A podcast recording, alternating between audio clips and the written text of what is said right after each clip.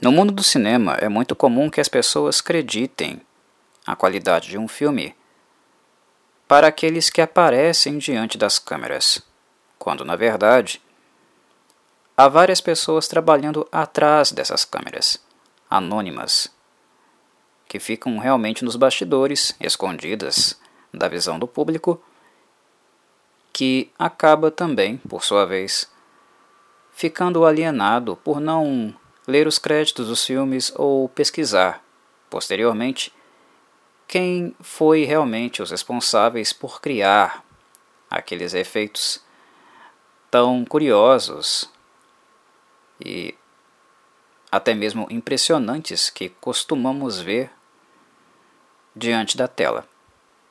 Normalmente, esse tipo de informação e análise fica muito restrito a quem trabalha no no negócio, na indústria do cinema. Quem faz o que, quem fez o que. É o tipo de informação que circula muito entre agentes e produtores quando estão procurando realmente idealizar uma, uma nova obra e com um determinado direcionamento. Mas o público que realmente assiste a esses filmes e que os financia, certamente, né, em virtude dos bilhetes que compram para os cinemas, por toda a arrecadação que os filmes conseguem adquirir. Esse público pouco sabe, pouco fala e pouco se interessa também por essas pessoas. Muitos filmes não seriam o que foram, não teriam reconhecimento na época ou a posteriori, depois com uh, o rótulo de cult que ganharam se não fossem por alguns artistas que estão nos bastidores, que não são conhecidos pelo público em geral. Pessoas, inclusive, mais importantes que os diretores, ou até mesmo os atores e atrizes que interpretaram personagens nessas histórias. E aqueles que são realmente diferentes que foram em algum ponto revolucionários nas suas épocas, são até mesmo mais dignos de nota do que muitas pessoas que ganharam fama em virtude de ter trabalhado em algum filme, pois eles ajudaram a criar a estética, o ambiente e até mesmo idealizar concretamente, a nível material, a visão de um diretor ou a visão de um roteirista. E nesse tópico eu irei abordar justamente uma dessas pessoas, um daqueles que eu acredito serem ser uma grande referência quando o assunto é justamente produção e uma produção que nós comumente, no senso comum, chamamos de efeitos práticos. Ou que nós Poderíamos também usar um termo mais adequado, que seria a maquiagem protética. Trata-se de um descendente de italianos que, além de maquiador protético, foi também ator, dublê, diretor, enfim, um sujeito que abraçou vários campos do cinema de maneira bastante ampla e criativa. Trata-se de Thomas Vincent Savini. Dessas aventuras que ele teve no cinema, digamos que, como ator, como dublê e como diretor, ele não foi muito feliz. Os trabalhos dele na atuação e como dublê não eram muito diferenciais eram de comuns para fracos. Como diretor, ele não teve muitas chances de trabalhar, embora tenha trabalhado numa, numa película, em um filme que eu irei falar mais adiante, quando estiver discutindo um pouco sobre direção. Mas o que de fato Tom Savini se mostrou diferente, muito à frente do seu tempo, foi com os efeitos práticos, com a maquiagem protética. Nesse tópico eu estarei discutindo um pouco sobre as influências do Tom Savini e um pouco do seu percurso, com quem ele trabalhou, quais filmes e por que ele se tornou uma grande referência, até hoje contemplada e vista como um dos nomes, dos principais nomes da história da maquiagem protética, dos efeitos práticos no cinema. Mesmo que estejamos inseridos numa época onde a maquiagem protética não é tão mais utilizada, tenha sido substituída pelo CGI, o que é algo lamentável, no meu ponto de vista, visto que, pelo menos para mim, para o meu gosto pessoal, era um tipo de prática cinematográfica que me deixava bastante curioso para conhecer os efeitos, como eles eram realizados. Era um trabalho muito orgânico, muito artesanal, eu diria, de construção de efeitos que necessitavam de bastante criatividade, principalmente em virtude do orçamento para os filmes onde eles eram mais utilizados não serem muito grandes, com algumas exceções. Né? Quando os filmes eram de gêneros mais mainstream, uh, de sci-fi ou voltados para um público gigantesco. Mas no horror, onde certamente os efeitos práticos foram mais utilizados do que em qualquer outro gênero cinematográfico, o dinheiro sempre era curto e maquiagem protética, efeitos práticos, nunca foi algo necessariamente barato. E é por isso que Tom Savini também é lembrado como uma das grandes referências, um mestre dos efeitos práticos, porque ele fez a carreira dele principalmente trabalhando em filmes de horror e com pouco dinheiro. E os efeitos que ele conseguiu produzir, o resultado final, eram mais do que convincentes para a época. Inclusive, alguns, até hoje, assustam. Tal o grau de realidade, de realismo que as suas obras, as suas peças apresentaram. Bem, quem era o Tom Savini? Tom Savini era um jovem rapaz, oriundo de família católica, que cresceu assistindo filmes o cinema foi uma das primeiras paixões do jovem Tom Savini, principalmente o ator Lon Chaney. Lon Chaney ficou conhecido como o Homem das Mil Caras, Man of a Thousand Faces, que inclusive é um nome também de uma cinebiografia do mesmo ator que o Tom Savini assistiu quando ele, quando ele era bastante novo. E Lon Chaney, para o Savini, nas palavras do Savini, foi a grande inspiração dele no campo cinematográfico, porque Lon Chaney, além de atuar, ele também era um sujeito muito envolvido na produção dos seus personagens, no figurino dos seus personagens. Era alguém que gostava de transformar-se quando atuava, quando encarnava personagens. E esse ímpeto essa audácia artística foi o que fez Lon Chaney ficar conhecido como o Homem das Mil Caras, das Mil Faces, porque ele era um ator muito à frente do seu tempo nesse quesito, na questão transformista, além de, cenicamente, ele ser muito bom também. Então, desde pequeno, Tom Savini era apaixonado com o Lon Chaney.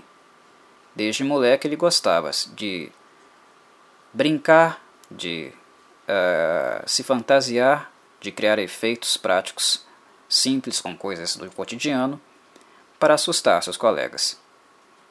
Era uma das principais brincadeiras ou diversões dele. Transformar-se em alguma coisa, fantasiar-se de alguma coisa e criar efeitos com o que ele tinha à sua disposição. Ou seja, desde pequeno, Tom Savini era alguém muito criativo.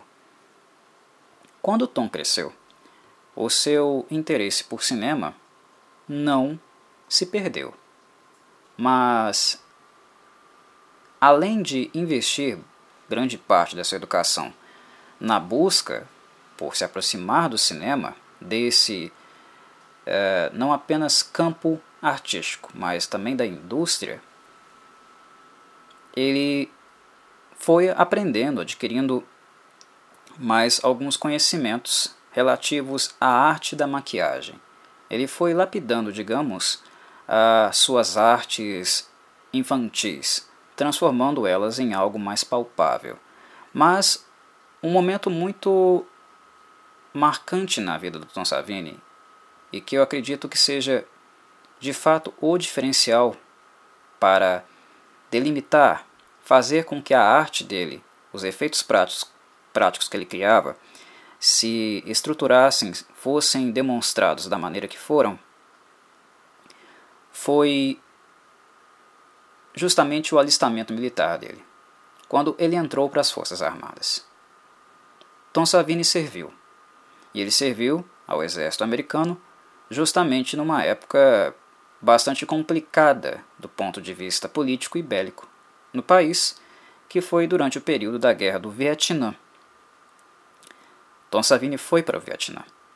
E quando ele foi para o Vietnã, deram a ele a um cargo, uma função de registrar o que acontecia no campo de batalha. Ele, basicamente, foi o encarregado de fotografar e registrar tudo o que acontecia com o pelotão e nos campos de batalha pelos quais ele passava. Não é necessário dizer que em um campo de guerra uh, encontra-se os piores horrores da humanidade. É difícil pensar em algo mais abominável e mais horrendo do que a guerra. E basicamente o trabalho de Tom Savini na Guerra do Vietnã foi fotografar corpos. Vocês conseguem pensar o quão bizarro é isso? O quão perturbador é isso? Não se vai para a guerra e volta-se da mesma maneira. A guerra muda as pessoas. Ela transforma as pessoas. Ela mutila as pessoas e não apenas no nível físico, mas também no mental. Tom Savini relata que o que de fato fez com que ele resistisse à sua sobrevida nos campos de batalha e essa tarefa ingrata que ele precisava fazer foi justamente o contato prévio que ele teve com cinema e com arte. No momento que ele fotografava os corpos as baixas e era exposto a toda esse, todo esse cenário de horrores, a esse inferno, ele tentava se convencer, se sugestionar que ele estava num cenário cinematográfico. Embora isso não seja muito eficaz e pareça ser algo bobo, para um fotógrafo de guerra, para quem está na linha de combate fotografando corpos, esse foi o limiar, algo fundamental para ele conseguir manter a sua sanidade. E essa experiência uh, o marcaria para o resto da vida. É algo que não se supera, é algo que aprende-se a viver com. É um tipo de horror, é um tipo de memória que ele carrega e carregará para o resto da vida.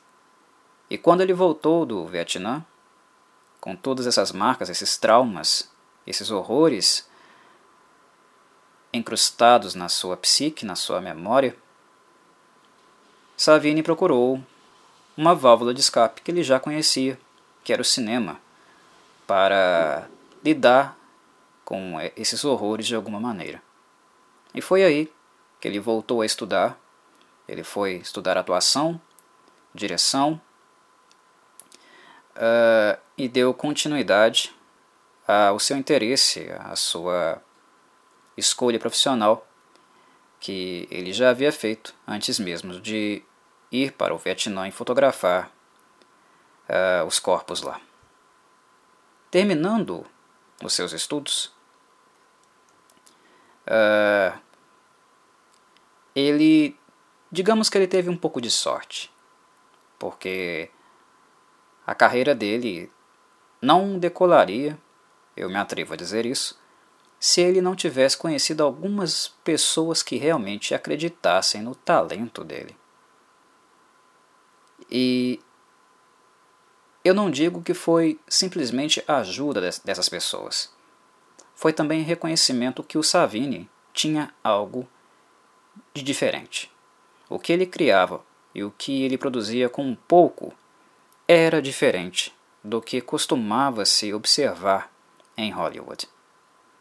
E o grande motivo disso, do realismo das suas peças, foi o fato dele ter visto, de todas as maneiras possíveis, corpos reais. Quando Savini produzia suas, seus bonecos, as suas, os seus efeitos práticos, trabalhava com sangue falso, com látex, era algo realista.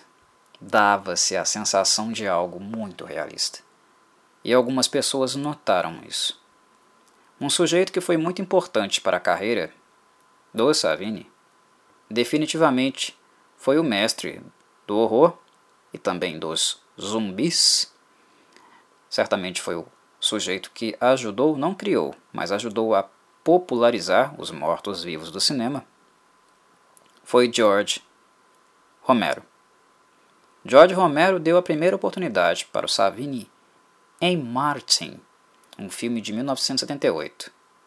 Depois de perceber o talento dele em algumas cenas que o Savini ajudou a produzir, que envolviam sangue, uh, Romero sentiu firmeza nele, confiança nele e o inseriu como o principal maquiador do seu filme uh, que viria em sequência no ano seguinte, chamado Down of the Dead.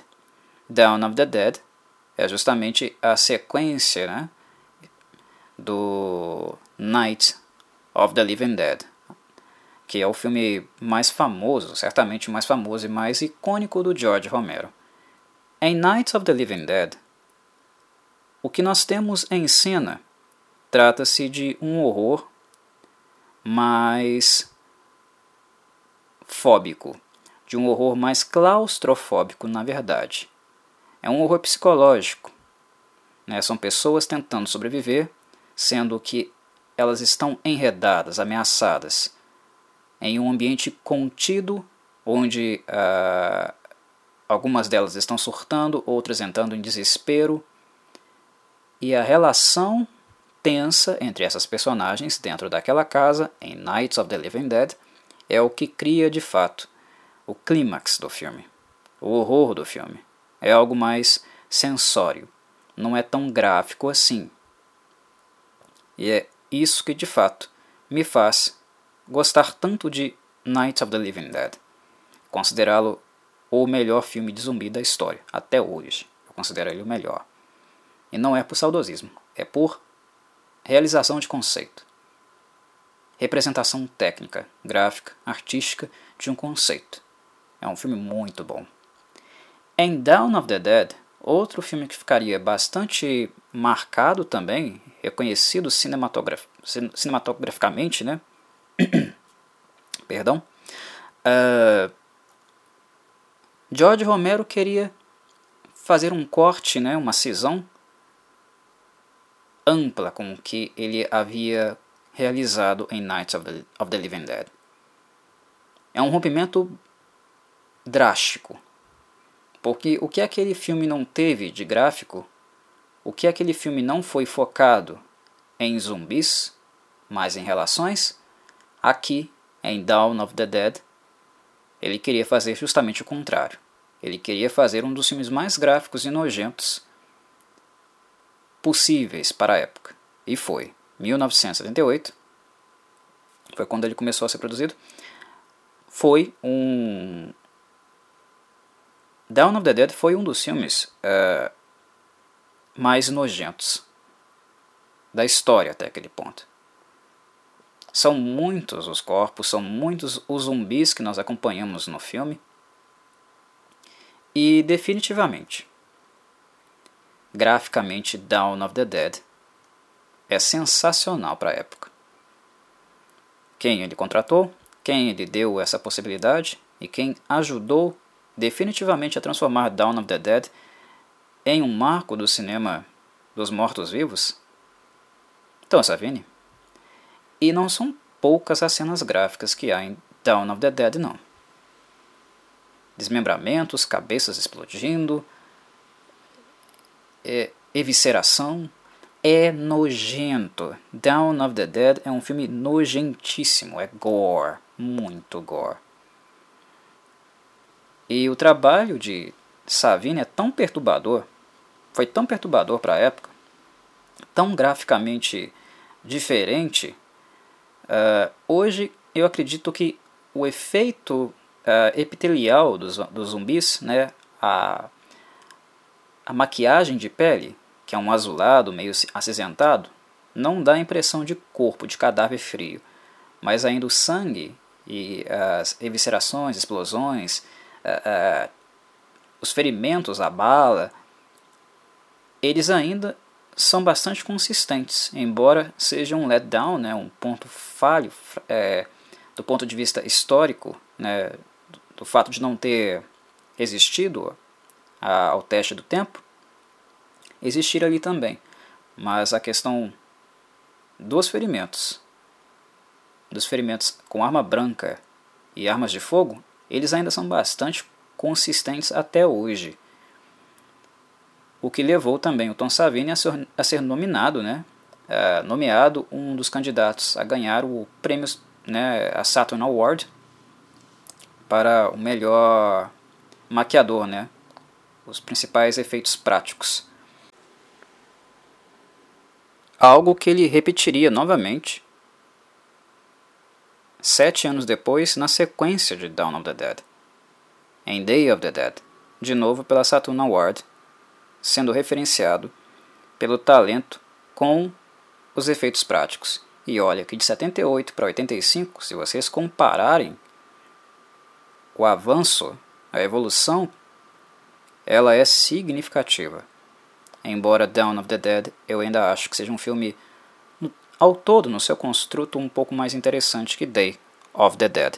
Mas se nós olharmos apenas para os efeitos práticos em Day of the Dead, nós percebemos, né, no período de sete anos, um avanço muito significativo em relação a Dawn of the Dead. E nós estamos falando de efeitos práticos, nós não estamos falando de CGI, de uso uh, de tecno tecnologia digital artificial. Nós estamos falando de coisas materiais, de tinta, de látex, de trabalhos artesanais. Esse é o aspecto gritante. Como em sete anos um sujeito pode ter um, um desenvolvimento tão gigantesco assim. Então, meus caros, é, é mais do que justo dizer que George Romero ganhou muito pelo fato de ter trabalhado com um sujeito com uma visão realista né, e compreensível por selo, que foi a, a de Tom Savini. Ele ganhou muito, mas ele também deu a, a oportunidade para que o Tom fosse reconhecido pelo talento que ele tinha. Tem muitos uh, artistas que não tiveram essa oportunidade. Poderiam ter sido tão talentosos como ele, mas o mercado é cruel, né? Ele não é, uh, ele não referenda né, necessariamente os melhores. Felizmente, o Tom teve sorte de conhecer o George Romero, mostrar a ele lá no filme Martin um pouco do seu talento e ganhar a confiança dele assim, para continuar trabalhando e fazer uma carreira, um nome para, para si né, em Hollywood. Um outro sujeito que também abriu as portas para o Tom Savini e, de certa maneira, deu a ele um certo crédito, né, uma certa banca, né, por trabalhar junto com ele, foi um outro maquiador, um outro artista de efeitos práticos, de maquiagem protética, que já era muito reconhecido na época.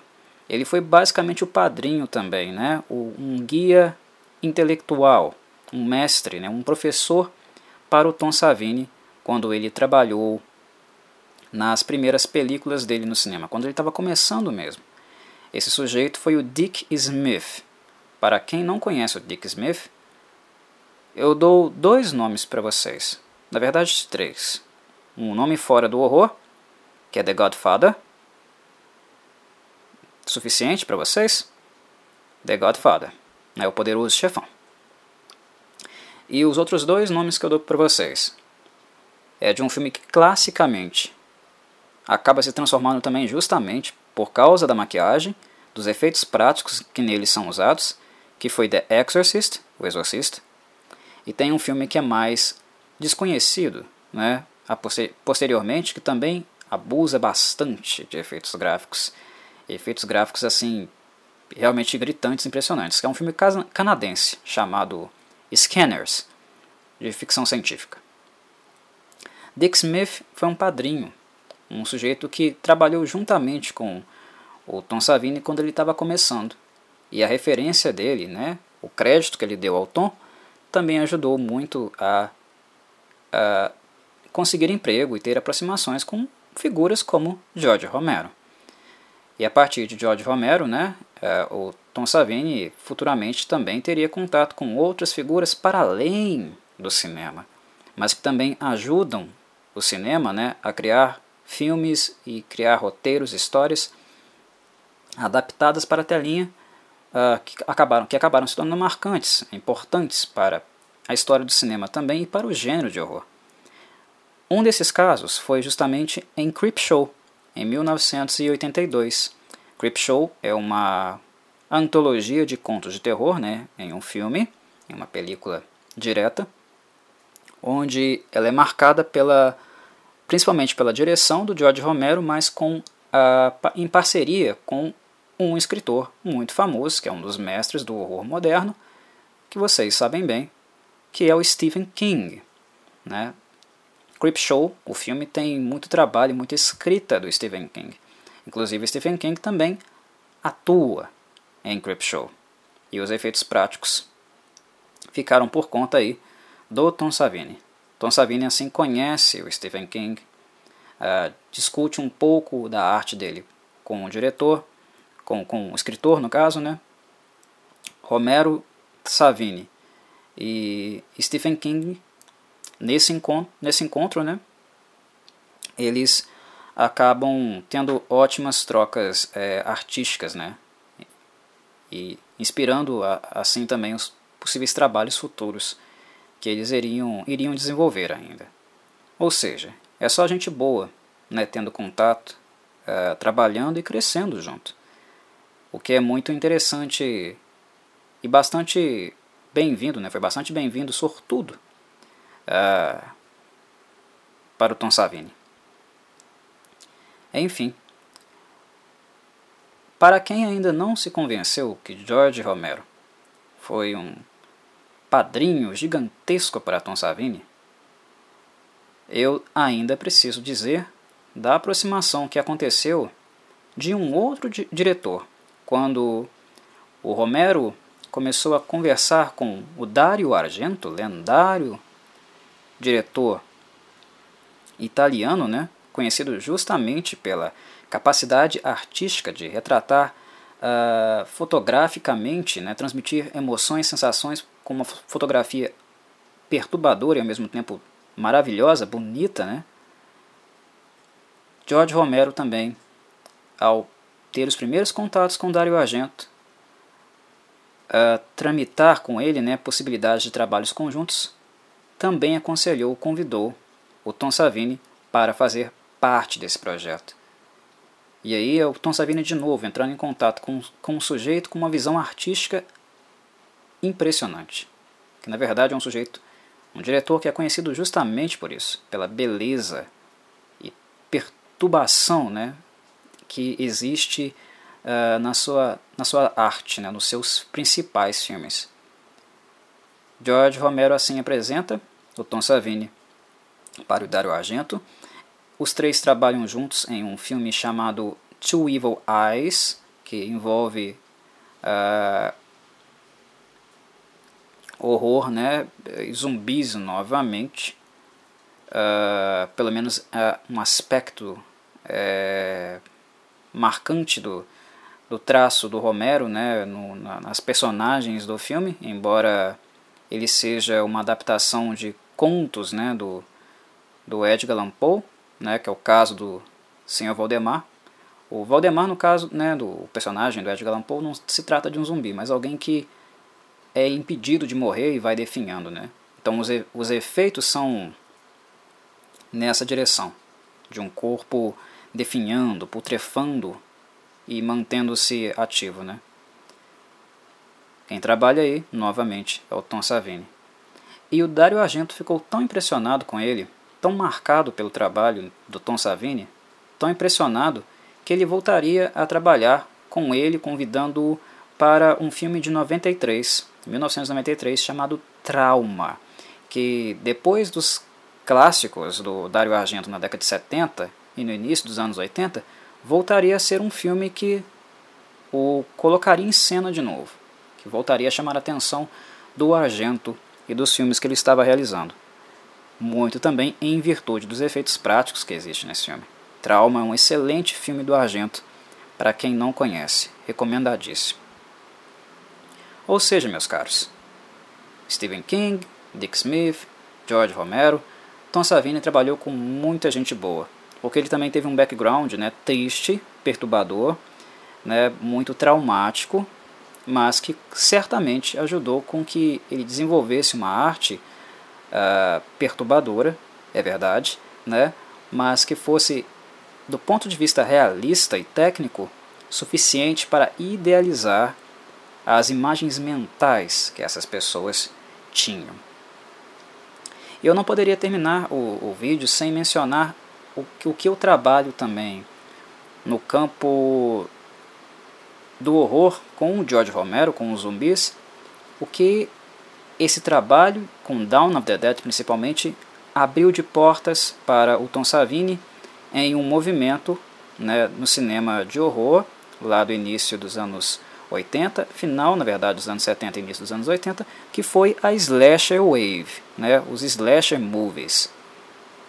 Quando essa cena explodiu, uh, houve-se a necessidade de procurar artistas que, artistas que fossem realmente talentosos né, para produzir cenas de morte. Quem eles pensaram? Quem brotou em cena? É claro, Tom Savini né, um sujeito que fez o, o que ele fez em Marching Dawn of the Dead e por um preço que não era um preço muito elevado, algo que era necessário para essas películas, porque não havia orçamento para elas, né? Os slasher movies são conhecidos por serem filmes de baixo orçamento. Quem faria tais efeitos?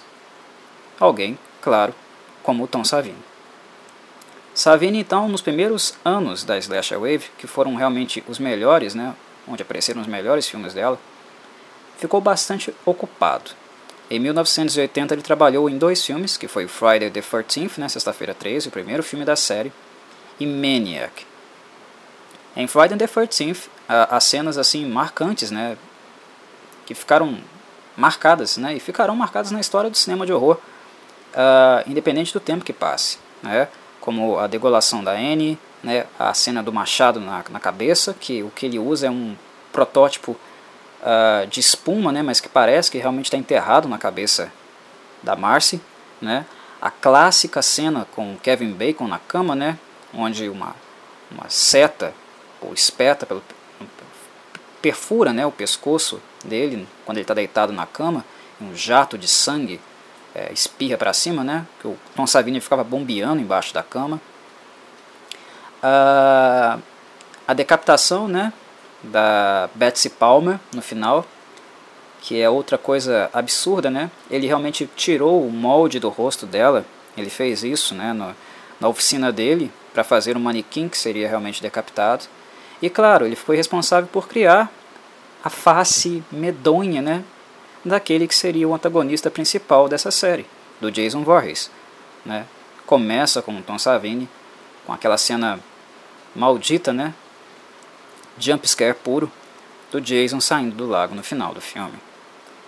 E em Maniac, uh, também nós temos uma das cenas mais brutais da história do cinema de horror, não apenas dos slashers, que é justamente a morte do Tom Savini, que está trabalhando como ator no filme também.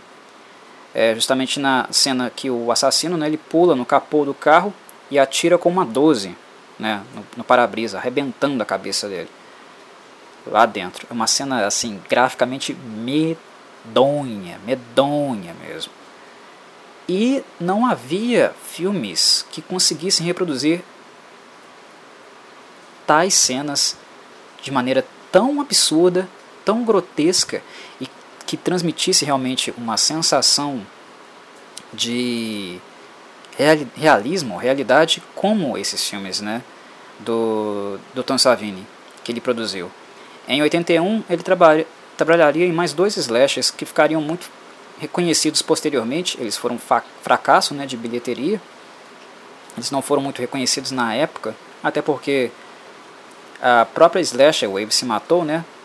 Tamanho volume de filmes que eram produzidos, mas eles ganharam um traço, né, cult nos anos que se seguiriam e hoje eles são conhecidos como dois dos melhores nomes né, dessa, dessa época, desse movimento, que foi The Burning e The Prowler. The Burning, para mim, tem uma das cenas mais brutais da história dos slashers, no caso, que é a cena lá do da jangada, né? Aquela cena é brutal, absurdamente brutal. O Cropsy, né, o antagonista do, do, do, desse filme, o que ele faz com os jovens naquela jangada, senhor, é absurdo, é medonho, é, uma, é muito brutal. Né? O Cropsy só usa um tesourão de jardineiro, um sujeito queimado, né, deformado, ele só usa um tesourão de, de, de jardineiro para executar as vítimas. E ele faz isso numa velocidade, numa brutalidade absurda. Ele praticamente dizima assim, uma jangada de, de, de jovens, cinco, seis jovens, se não me engano, em questão de segundos. Né? Uma das cenas mais brutais da história dos slashers. E The Prowler novamente tem cenas assim que, que você fica de cara, parece que é, que é real mesmo, né? A cena do garfo de jardineiro, né? Quando a moça está tomando banho, o antagonista chega e crava na barriga dela, ele pressiona e filma-se, né? As pontas entrando e o sangue saindo de dentro. É nojento demais, é realista demais e é isso que impressiona, né? Uh, o tamanho realismo para essas cenas, para essas películas. O que ele conseguia realizar com um efeito prático. É, é impressionante. E a outra cena é a facada né, na cabeça, na vertical. Inclusive a, a, o ator né, uh, e o molde de rosto que é usado para ele, que fica muito bom, muito bom mesmo. Uh, ele até vira os olhos, né? É uma facada uh, na vertical, de cima para baixo no crânio. E o sofrimento, do, o nível de extremismo da cena é, é, perturbador. Perturbador em todos os sentidos.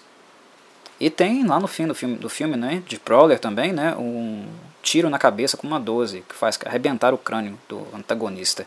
Algo que remeteria, inclusive muito bem mais realista, mais bem representado, do que já havia sido feito lá atrás, né, em 1978, com Down of the Dead. São momentos assim marcantes da, uh, da do, dos filmes realmente, né, que uh, o Tom Savini participou. E são momentos assim, esses efeitos também que fizeram com que ele, esses filmes, né, tornassem-se é, realmente marcantes para as suas épocas, né, e sejam lembrados até hoje por isso. Outro diretor que ficou muito interessado é, na, nas obras do Tom Savini, no, talento dele, foi o Toby Hooper para The Texas Chainsaw Massacre 2, né, o Massacre da Serra Elétrica 2. Embora esse filme seja uma comedy, né, uma horror comedy, e o Toby Hooper estava interessado em criar algo mais descontraído e não tão tenso, né, emblemático como foi o primeiro filme. O primeiro filme é realmente muito bom. Esse é mais é, distraído, né, mais pastelão, mas ele é muito grotesco, ele é muito nojento, né? Quem chamou? Né? Quem convidou para fazer o filme? Claro, Tom Savini. Tom Savini ainda faria mais um filme lá em 84, né? Dentro ainda da, da febre dos slashes, uh, num ano já de decadência do, do, do gênero, né? total decadência, talvez ele tenha sido um dos últimos filmes relevantes para a slasher wave. Né? Esse filme é bom, ele é, para o gênero ele foi muito bom, que é justamente né, um dos preferidos é, de muita gente que gosta dessa franquia, que foi Friday the 13th The Final Chapter, né? é o quarto filme da série. É, na minha opinião, sem sombra de dúvidas, é o Jason mais brutal da série. É justamente onde uh, as mortes dele são mais gráficas, né, violentas, agressivas e com um grau de inventividade bastante significativo também.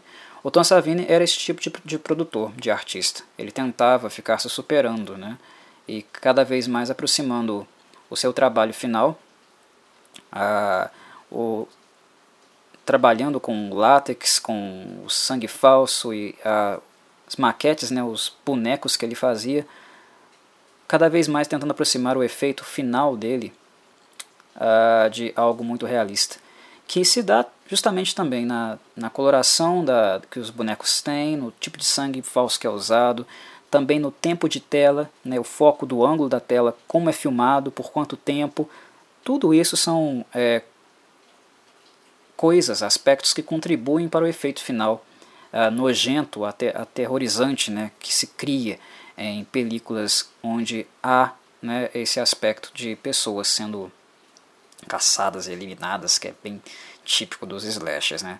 É nojento. Esse filme, né, The Friday the 13th, é o, é o Jason mais agressivo. É, é, não é necessário lembrar, né, inclusive o próprio final no filme, como o Jason é eliminado. Coisa absolutamente material assim para pesadelo. Né?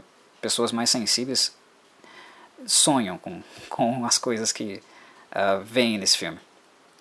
A morte no banheiro, né, que o Jason esmaga a cabeça do cara na parede, é, do rapaz na, na, na, cozinha, né, que ele prega a mão dele na mesa e depois dá o cutelo bem no meio do, do rosto, é, é brutal. E, e, é o tipo de coisa, é o tipo de arte que naquela época só alguém como Tom Savini, com pouco dinheiro, e é isso que é, um, que é o fato marcante, que é o, que é o fato relevante, só alguém com pouco dinheiro conseguiria fazer. O Tom. O que para mim eu acredita como um mestre, definitivamente um mestre dos efeitos práticos. Savini já é um velhinho, né? já está na casa dos 70 anos. Ele nasceu uh, após o, filme, o fim da Segunda Guerra Mundial, né? então um cara já numa casa dos 70 anos, mas ele continua bastante ativo, ele nunca parou de trabalhar. E desde os anos 2000, início dos anos 2000, em 2000 na verdade, ele fundou né, a Tom Savini's Special Makeup Effects Program. Ele criou esse programa né, de efeitos especiais na Douglas Education Center, na cidade de Monessen, na Pensilvânia, onde ele ensina basicamente tudo o que ele aprendeu ao longo dos anos é, para quem quer estudar, quer aprender a trabalhar com efeitos práticos, embora o cinema não os utilize tanto assim né, no presente como utilizou no passado, o que é uma pena. Porque quando uns filmes ainda investem em efeitos práticos, os resultados para mim são muito mais interessantes. Honestamente, a sensação de realidade é muito maior uh, do que com o CGI.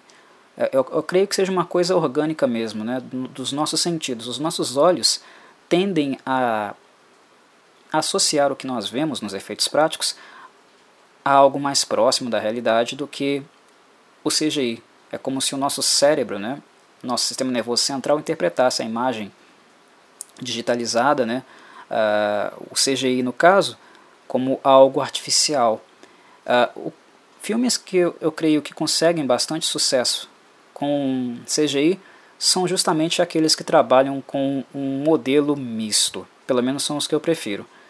Utilizam um efeito prático, que é caro, é caro, mas CGI também é caro, gente. Então, me ajuda aí, né? Uh, utilizam um efeito prático e utilizam a CGI, mas a CGI entra naquele ponto onde o efeito prático falha. A CGI entra justamente para lapidar pequenas imperfeições nos efeitos práticos para tornar esses efeitos práticos realmente mais realistas. Quem trabalha com um misto e quem é formado, tem talento para trabalhar de forma mista, costuma atualmente, né, no, no momento atual do cinema, nessa área, conseguir assim efeitos realmente fantásticos. Né? O Tom Savini, enfim, é esse cara aí, é esse sujeito. Eu creio que já está bom, né? um tópico bastante extenso, e que certamente, se vocês não conhecem ele, não viram o Tom Savini nesses filmes, porque, como eu mencionei, ele é alguém que trabalhava atrás das câmeras, eu lembro que ele também foi ator, né? É, ele trabalhou em muitos filmes, né? Um Drink no Inferno, né? From Dusk Till Dawn, ele é o Sex Machine naquele filme. Planet Terror, ele está lá, Machete, filme de ação também. É, Django Unchained, uh, enfim. Uh, é um rosto conhecido do público, mas é importante dizer que onde ele realmente foi relevante e realmente um revolucionário foi no campo dos efeitos práticos. As contribuições dele foram magníficas e sem ele nós não teríamos atingido o patamar de artístico e realista né, que nós ficamos conhecendo em filmes principalmente de terror e também de ação, que são filmes que lidam, né, trabalham muito com ferimentos, né, sangramentos e coisas nesse tipo. Graças a esse sujeito aí, com um passado perturbador, mas que encontrou no cinema uma forma de lidar com os traumas e os fantasmas que ele, infelizmente, né, adquiriu e vai carregar para o resto da vida, é, lá do tempo que ele passou no Vietnã, servindo ao exército americano. Ok, meus caros? É isso. Certamente esse podcast meu saiu com um barulho, né, um chiado, muito em virtude de estar chovendo lá fora. Está caindo uma tempestade. Espero que não tenha afetado muito assim uh, a gravação. Irei checar uh, quando ouvir com vocês o vídeo no produto final, mas certamente eu acho que a mensagem foi transmitida aí para vocês. Um abraço do Corvo e até a próxima.